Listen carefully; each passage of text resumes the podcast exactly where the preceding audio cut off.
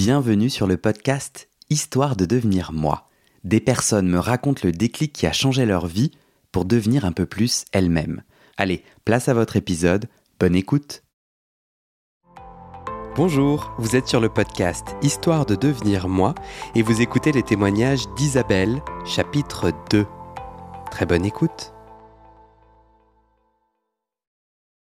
Mes deux parents hum, décèdent de façon très rapprochée. Ma mère d'un cancer foudroyant, euh, mon père l'anécusie, mais suite à des très longues, très très longues maladies. Et ces deux disparitions déclenchent une tempête familiale, une violence familiale inouïe, que je trouve incompréhensible. Enfin, vraiment. Et euh, bon, au-delà de bon de la violence de ce délire familial, et ben le fait que tous les deux euh, disparaissent, déjà ma sœur qui a vécu son adoption complètement à l'opposé de moi, euh, elle enfin s'autorise à se projeter dans un voyage en Corée où elle est jamais allée. Et euh, elle me dit bon ben j'ai envie d'aller en Corée, est-ce que tu veux venir avec moi? Et je lui dis bah ouais carrément.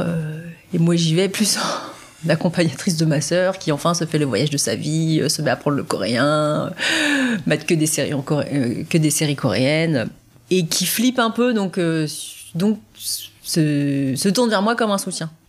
Et moi je je me présente comme un soutien. et donc on prend nos billets il y a plusieurs mois enfin voilà plusieurs mois à l'avance et moi, je projette un voyage touristique. Hein. Enfin, j'accompagne ma soeur en Corée, donc elle réfléchit au circuit touristique qu'on va faire. Et, euh, et en fait, tout ça, je pense, travaille de façon très inconsciente. Et, oui, je comprends qu'il a fallu le décès de mes parents pour qu'on puisse s'autoriser simplement à voyager en Corée. Moi, j'y suis déjà allée, hein, euh, justement, juste avant la naissance de mon fils, alors je venais d'apprendre que j'étais enceinte, à l'invitation d'une personne que je croise, et j'y vais vraiment en mode touristique, donc il se passe pas grand-chose, quoi. Euh, mais en fait, euh, oui, je, je comprends à quel point le système était complètement verrouillé et qu'il a fallu que nos parents décèdent pour qu'on lève le voile sur ce déni hyper puissant. Et je comprends qu'en fait, quand il nous disait, c'est exactement comme si on vous avait fait, mais il nous le disait pas à nous, il le disait au reste du monde. Et au reste du monde, euh, où, le reste du monde, en fait, c'est d'abord leurs plus proches euh, parents, c'est leur famille. Et à quel point ça devait être difficile pour eux euh, de construire leur légitimité de parents et qu'ils ont dû proclamer, asséner, hurler. C'est exactement comme si on les avait fait. On est des parents comme les autres et on est des parents légitimes. Parce que je vois, quand je vois maintenant la façon dont la famille a explosé et nous a délégitimés, je me rends compte à quel point c'est, ça a été dur pour eux euh, de faire admettre ça et puis je réalise qu'en fait, ça n'a jamais été admis. Est-ce que tu es à l'aise de raconter qu'est-ce qui s'est passé, euh, quelle violence et qu'est-ce qui s'est passé au moment de leur décès? Euh, bah, Ce qui s'est passé, c'est que en, quelques mots, mon père était au décès de ma mère. Mon père est lourdement handicapé, physique et mental. Euh, demande une prise en charge et des, décisions fortes parce que donc ma mère, elle était l'aidante de mon père.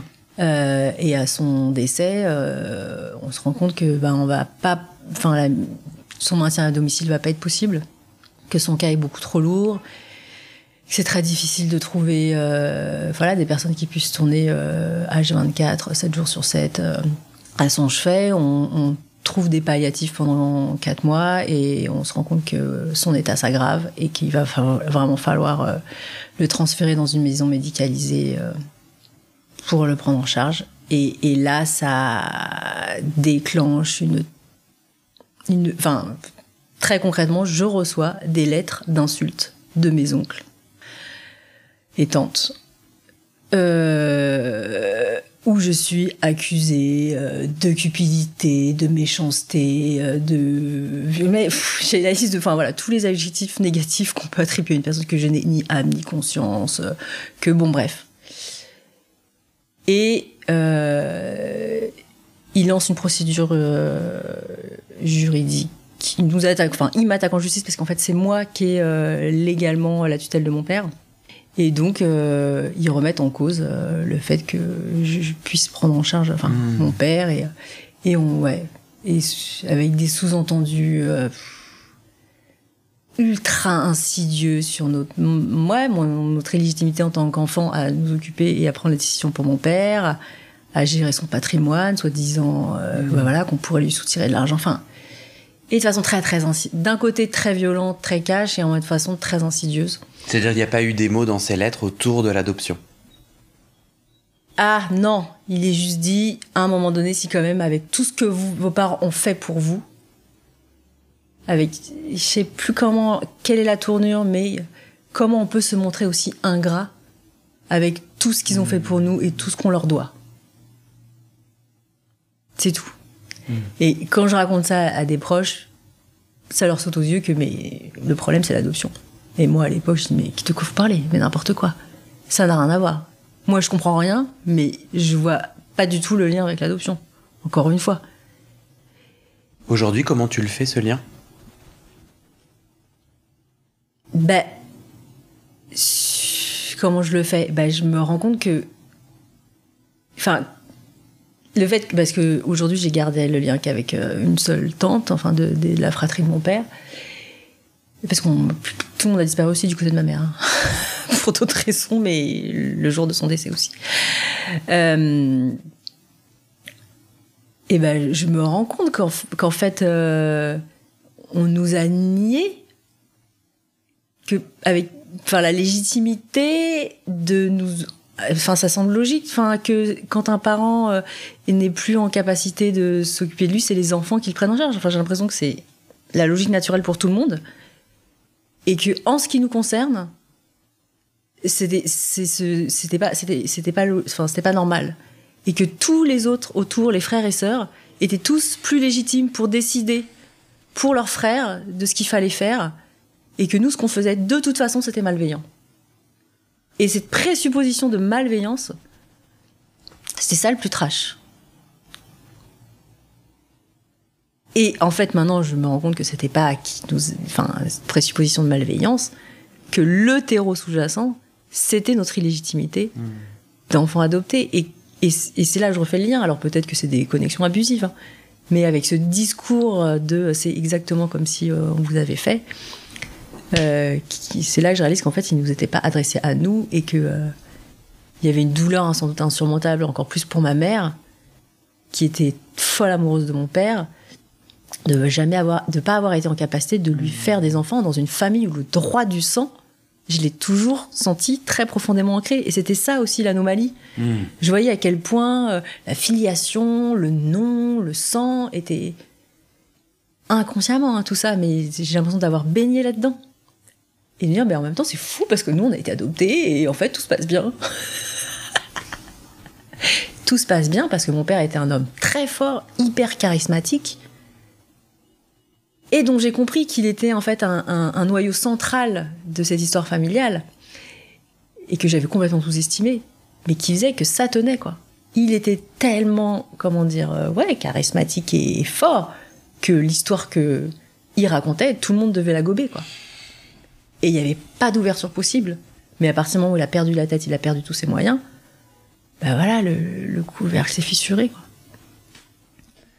C'est vachement puissant ce que tu partages et j'ai l'impression qu'aujourd'hui, t'as pas de colère quant au mythe dans lequel euh, on t'a mis parce que tu le mets en mots. Tu, aujourd'hui, est-ce que c'est plus une question que une opinion? Est-ce que aujourd'hui tu n'as plus aucune colère? Est-ce que tu en as eu euh, est-ce que et où t'en es par rapport à la colère? Alors moi, c'est le sentiment que j'aurais, donc que je projette sur toi, mais je peux me tromper, euh, qu'on m'ait menti. Ben, comme en fait, la colère, je l'ai eue au décès de ma mère et aux réactions euh, des oncles et tantes. J'ai été hyper en colère. Mais comme le mensonge en fait de mes parents euh, s'est euh, s'est révélé au même moment où moi j'ai compris de quoi ils avaient souffert Hmm. euh, dans leur illégitimité parentale, tout ça comme ça s'est noué dans la même temporalité, mais j'ai pas eu le temps d'être en colère contre leurs mensonges en fait. Parce qu'au au même temps que je comprenais leurs mensonges, je comprenais la puissance de la souffrance, la violence de la souffrance qu'ils avaient vécue. Et que ce mensonge, il venait, il venait contrecarrer ça. C'était le mensonge nécessaire pour euh, dépasser leur souffrance de parents illégitimes adoptants, quoi.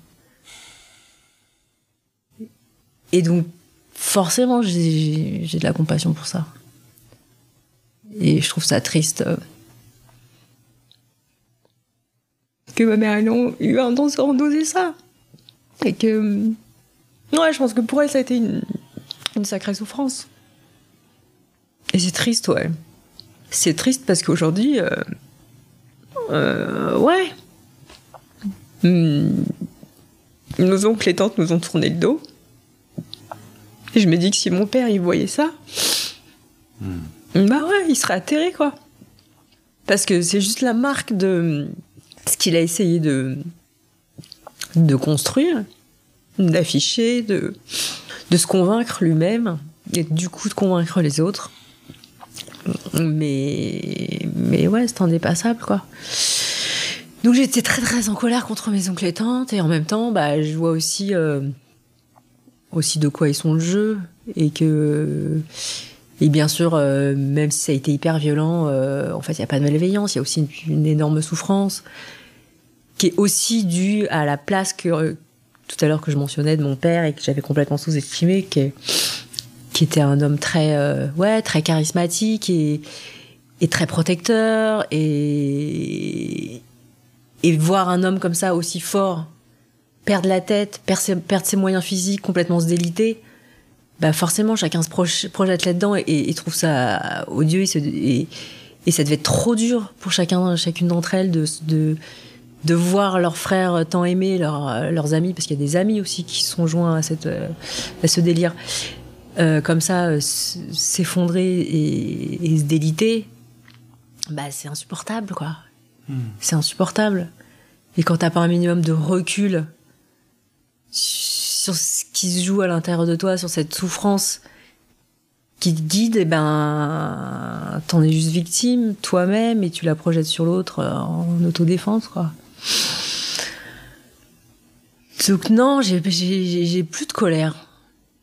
J'ai plus de colère et, et je suis hyper contente. Maintenant, je suis triste. Bah ouais, je suis profondément triste et, et d'autant plus que maintenant euh, que j'ai plus de colère vis-à-vis de mes parents et vis-à-vis des autres, euh, maintenant c'est.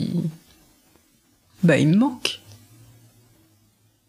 Et je me dis, bah ouais, on- il y avait tout sur le papier pour que tout se passe bien et que mes parents aient une vieillesse heureuse, épanouie, euh, joyeuse, qui voient leur petit-fils grandir et qui créent des liens de complicité toute leur vie, enfin toute sa vie à lui. Et ben non, ce sera pas ça. Donc, ouais, je suis passée dans une autre phase du deuil là. Et en même temps, encore une fois, je passe dans cette phase de tristesse du deuil au moment où je découvre qu'une autre part de mon identité euh, euh, est enfin, est à explorer. Et ça, c'est très excitant. C'est très excitant de, de me demander qu'est-ce qui est coréen en moi. Cette question qu'on m'a qu'on m'a posée toute ma vie et auquel je trouve aucun sens. Je me dis bon bah voilà finalement au Sénégal euh, ils avaient raison. et, et je trouve ça euh, ouais je trouve ça fort quoi le, cette histoire de temporalité de me dire au moment où je commence un un deuil, donc du coup je vais pas dire un deuil heureux, hein, mais en tout cas d'être dans l'accueil de cette profonde tristesse de, de la mort, qui jusque-là avait été empêchée par la colère, et ben en même temps, euh, je suis dans la découverte et l'accueil, euh, et ben euh, pas du tout d'une autre famille, mais euh, d'une autre part fondamentale de moi, quoi. On dit que la famille, c'est un socle qui te forge, quoi. Et ben là, bien sûr, je suis forgée d'autres choses. Bien sûr. Et ça, c'est, et c'est ça, et à quoi il ressemble ce socle, cet autre socle?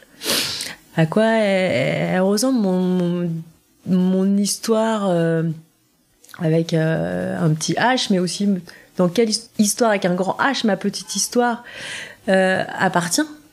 Et même si je retrouve pas mes parents biologiques, eh ben j'ai quand même envie d'aller explorer ça.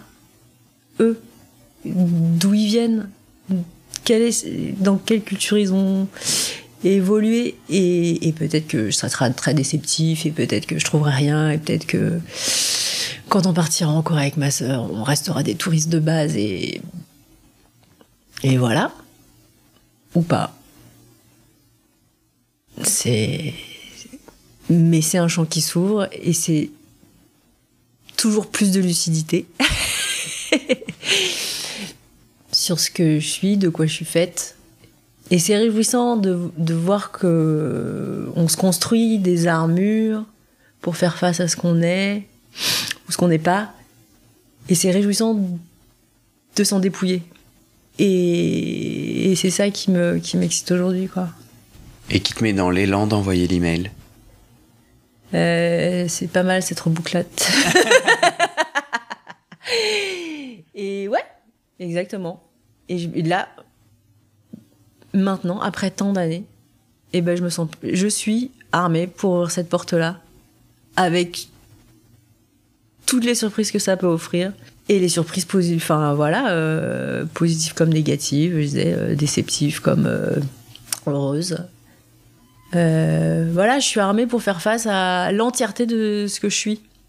Et oui, bah en fait, euh, j'ai une famille euh, adoptante, hyper en souffrance, qui du coup a pas pu les surmonter et qui a fait tout voler en éclats et qui nous a rejetés.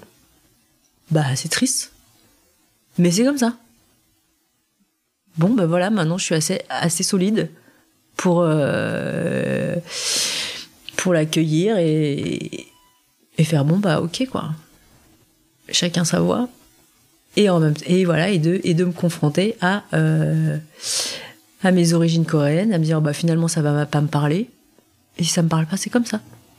Ou alors je vais y trouver des choses dont j'ai pas encore idée. Et ça sera chouette aussi. Hmm. avant qu'on qu'on parle du dossier et de la suite en fait j'ai j'ai une intuition euh, j'ai envie de te, faire parler autour de ta maternité à toi. Mm. Mais en fait, c'est un peu euh, des gros sabots de faire ce lien-là. Mais du coup, pour toi, c'était important d'être mère. Euh, donc, tu as, pas, tu, as pas, tu as adopté ton fils ou pas? Ah non, pour moi, c'était pas du tout important d'être mère. Pas du tout. D'ailleurs, je me suis souvent dit que s'il n'y avait pas une telle pression sociale euh, sur les femmes à être mère, si j'avais eu l'entière liberté euh, du choix d'une maternité, j'aurais fait sans doute partie des femmes qui n'auraient pas eu d'enfant. Mais je me sentais, et ça encore une fois plus ou moins consciemment, je pense pas suffisamment solide pour assumer une vie entière de femme euh, dans la société dans laquelle on vit, sans être mère. Ça me semblait plus simple d'assumer d'être mère le poids d'avoir un enfant, entre guillemets, et sans doute les joies, mais sur le coup, euh, je plus jeune, je pense que je voyais ça plutôt comme une contrainte. Euh, ouais, j'étais plus prête à accepter les contraintes de la maternité que les contraintes de, du, hmm. de la pression sociale à enfanter. Du coup, dans, dans ton choix d'être, dans ton choix ou ton non-choix d'être mère et dans ta maternité, il n'y a pas de lien avec, euh, avec la question de ton adoption à toi?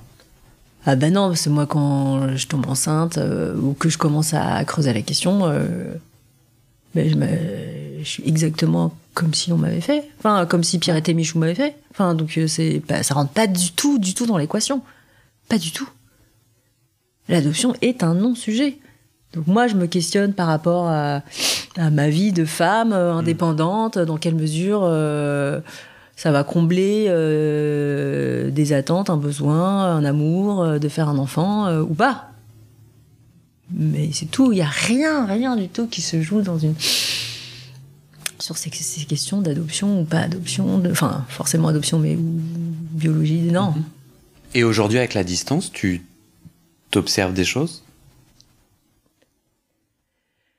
Euh, par contre, à partir du moment où j'ai décidé d'être mère, là, c'est un rôle que j'ai eu chevillé au corps. C'est-à-dire que c'est devenu une très très grosse euh, mission pour moi que de devenir une mère et une mère telle que je me la rêvais. Et pas tant, même pas tant une mère telle que je me la rêvais, mais une relation mère-enfant telle que je me la rêvais. Et j'ai beaucoup œuvré à ça. Et je me suis beaucoup remise en question. Euh, je pense à titre perso de moi à moi, mais dans cette optique-là, de euh, contribuer à avoir une relation mère-enfant et d'être une parente euh, telle que je me le rêvais. Et, forcément, à contre-pied de la relation par enfant que j'avais pu vivre et expérimenter. Euh, mais encore une fois, pas du tout. Je pense, c'était Mm. pas dans un cadre. euh, oui, parce que j'étais adoptée, c'est horrible. Donc moi, comme j'aurais fait mon enfant, euh, ça sera complètement autre chose. Non, pas du tout, pas du tout. Et, et ton fils, euh, à part cette fois où il te ramène à, à l'adoption, est-ce que dans votre lien, ou est-ce que lui a, a dit des choses de, de ça Hmm, non, lui, il a une relation hyper forte et fusionnelle avec mes, parents, donc ses grands-parents, bah, jusqu'au début de la maladie de mon père. Mes parents sont des grands-parents euh, euh, géniaux, un peu abusivement amoureux de leur petit-fils, mais on peut pas leur reprocher. Et euh, mais non, Nat, il, re- il revient pas dessus. Ouais, je crois qu'il me voit cheminer, il est toujours heureux pour moi, mais euh, non, lui, il, vient, il revient pas à la charge euh, pour me questionner là-dessus. euh. Et en même temps, étonnamment, là, il commence ses études et il a décidé de prendre coréen en troisième langue. Donc je sais pas dans quelle mesure je lui ai mis la pression sans vouloir le faire, mais et mais en tout cas j'ai trouvé ça chouette. Je me dis bah ouais peut-être que lui, si demain il, il veut aller explorer, bah il aura quand même un, un outil pratique pour faire ses recherches quoi, parce que maîtriser la langue c'est quand même bien utile. Est-ce que tu as l'impression qu'il y a quelque chose d'autre à dire de, de cette euh, Isa avant dossier autour du sujet de l'adoption? Bah, avant le dossier c'est passé 46 ans donc euh, non bah moi globalement euh, je me décris quand même comme une personne euh, hyper bien dans ses baskets et euh, alors je peux pas dire qu'il se pose pas de questions parce que je me pose 20 000 questions euh, tout le temps. Très consciente de sa chance peut-être même trop consciente en fait. Si peut-être je peux dire ça. Que j'ai quand même toujours vécu mon adoption comme une chance ultime. Voire comme l'élu tu vois et du coup, comme avec euh, ce poids d'une responsabilité, que parmi ces milliers d'enfants euh, voués euh, à être adoptés, donc avaient été abandonnés, j'avais quand même fait partie des très rares à avoir été adoptés, quand même assez jeune, et avoir bénéficié d'un contexte d'épanouissement, et qu'à ce titre-là, j'avais une responsabilité. Parce que c'est pas tout le monde et tous les jours euh, qui ont une bonne étoile comme ça. Donc j'ai toujours, ouais, enfin, euh, été convaincue que j'étais née, enfin j'étais née. Euh, ouais, c'est- non, du coup, c'est horrible parce que quand tu nais et qu'on t'abandonne au bout de, le lendemain de ton accouchement, ben, il y a pas plus horrible comme, euh, comme événement qui peut t'arriver, mais qu'en même temps, Tu vivais le mythe en fait. Bah oui, c'est ça, je vis, je vis complètement le mythe. Et dans ta vie, pendant 46 ans, cette responsabilité d'être l'élu, eh, ça fait quoi dans ta vie concrètement? Bah, ça fait que je me mets la pression. Enfin, je me mets la pression de réalisation, euh, euh, tout en cherchant tout le temps, même encore aujourd'hui, qu'est-ce que je suis censée réaliser, accomplir.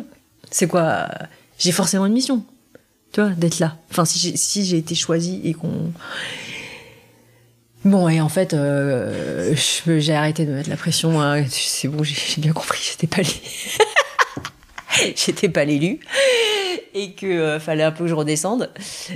Mais ouais, enfin, peut-être que ça s'est incarné dans mon éducation à mon fils, où je me suis quand même mis la pression au sens de beaucoup de remise en question et, et de beaucoup travailler sur moi pour être la personne qui propose à mon fils un modèle inspirant et enfin voilà qui soit porteur et, euh, et qui puisse euh, le plus possible se construire ses propres ressources euh. Et t'as l'impression, parce que j'ai l'impression que c'est toutes les mères, c'est une impression, moi je suis pas mère. T'as l'impression que toi c'est quand même plus plus? Mais sauf que moi j'ai réussi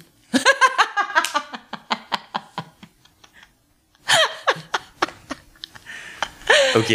Euh, Là, j'adore. Non, mais t'as raison. Effectivement, toutes les mères, elles veulent euh, être la meilleure possible pour leurs enfants et, et, et avoir la meilleure relation possible pour leurs enfants. Et euh, donc, qu'est-ce qui me fait dire que moi, j'avais plus cette mission-là qu'une autre euh, En, en tout cas, dans le cadre de notre échange autour de l'adoption, t'avais l'air quand même de, de les lier, de dire puisque j'étais adoptée, j'ai l'intuition que quand même ce rôle, je, je me suis mis la pression. Et je voulais juste voir, est-ce que juste cette pression, elle est pas d'ordre maternel, sans lien avec l'adoption ou pas?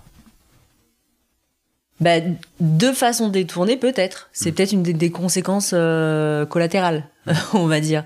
Mais pas parce que, euh, comme je le disais tout à l'heure, euh, parce que j'ai été adoptée, là, moi, je fais un enfant biologiquement, donc euh, il faut que je fasse les choses différemment. Non, mais plus par euh, j'ai été adoptée, donc j'ai eu cette chance immense, donc j'ai un poids sur mes épaules plus fort à être euh, bonne. Enfin, dans tous les domaines, en tout cas, et, et à être heureuse et à propager la joie. Et euh, à faire euh, je pense que ça c'est un moteur euh, fondamental de mon fonctionnement. Je pense que effectivement cet abandon originel a mis ça en route chez moi. De je ne peux pas être triste je ne peux pas me sentir malheureuse je ne peux pas avoir peur je ne peux pas être en colère parce que j'ai toutes ces chances. J'ai cette immense chance de tout ça Toutes ces émotions que du coup que tu vis d'un coup avec le décès de tes parents. Ouais, voilà. Ça, ah, ouais, pour la faire courte, là, là, c'est vrai que je me suis fait ce petit condensé en deux ans. Effectivement. Tout ça me rattrape.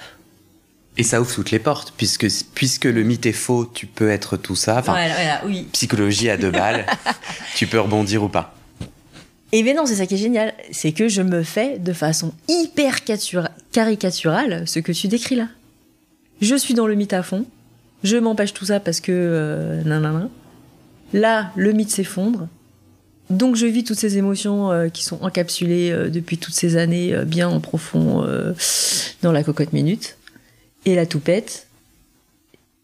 Et je me prends dans la figure.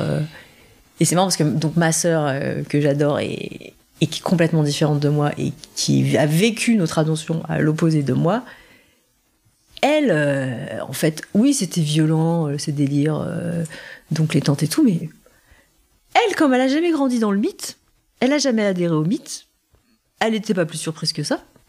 Elle s'est bah oui, enfin. Et donc, oui, elle a trouvé ça insupportable de leur part et, et injuste et tout ça, mais elle n'a pas été atteinte profondément. Elle pouvait pas non plus dire qu'elle s'y attendait, mais c'était pas surprenant et c'était pas bouleversant par rapport à sa constitution à elle quoi. Pour elle, c'était juste le révélateur d'une vérité qu'elle ressentait profondément depuis toujours et qui tout d'un coup euh, prenait sens quoi. Enfin et, et- et c'était plutôt de dire mais en fait j'avais raison depuis le début. On m'a pris pour une débile mentale depuis le début. On m'a renvoyé que non non non mais en fait vous voyez bien qu'il y avait un hic dans le pâté là. Et mais moi j'étais complètement dans le pâté. Donc elle, a, été vraiment très triste pour moi de voir à quel point j'étais atteinte et, en même temps on en rigole entre nous parce que dis non mais quand même t'as été sauvegardée pendant 46 ans parce que moi là ce que tu vis en condensé c'est ce que je vis depuis que je suis arrivée en France en fait. Et, oui et donc euh, ça s'équilibre.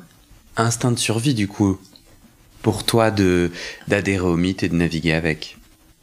Bah, instinct de survie. Et puis, euh, moi, je suis arrivée, euh, j'étais beaucoup plus jeune que mon frère et ma sœur, donc j'avais 5 mois, donc j'étais un tout bébé. Donc c'était plus facile peut-être pour moi que le mythe y prenne. Ma soeur, elle avait trois ans et demi. Elle était, elle était beaucoup plus âgée, elle avait une vie. euh. D'ailleurs, quand elle a récupéré son dossier, dans son dossier, il- la famille d'accueil décrit la petite fille qu'elle était. Et très différente de la fille que- qui est arrivée en France, en fait. Et ça, c'est très violent, je trouve, c'est hyper triste, mais. Donc, elle, je pense que son nœud, il tourne beaucoup plus autour de. Quel. que, ouais, en quoi cette adoption a été un trauma et comment ça l'a fait dériver de, la personne qu'elle aurait dû être. Donc, elle n'a pas du tout ce même. euh, ce, même compréhension. Et elle, elle a toujours vécu son adoption comme un kidnapping.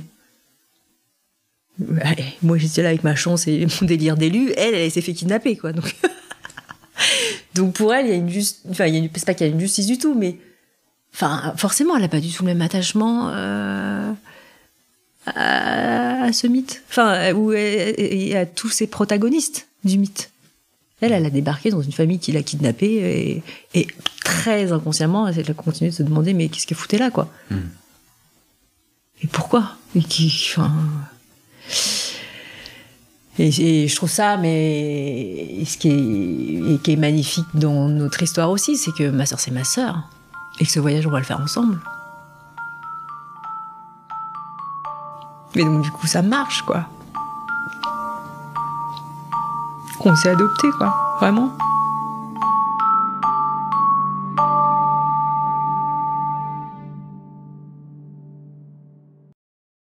Et c'est la fin de cet épisode.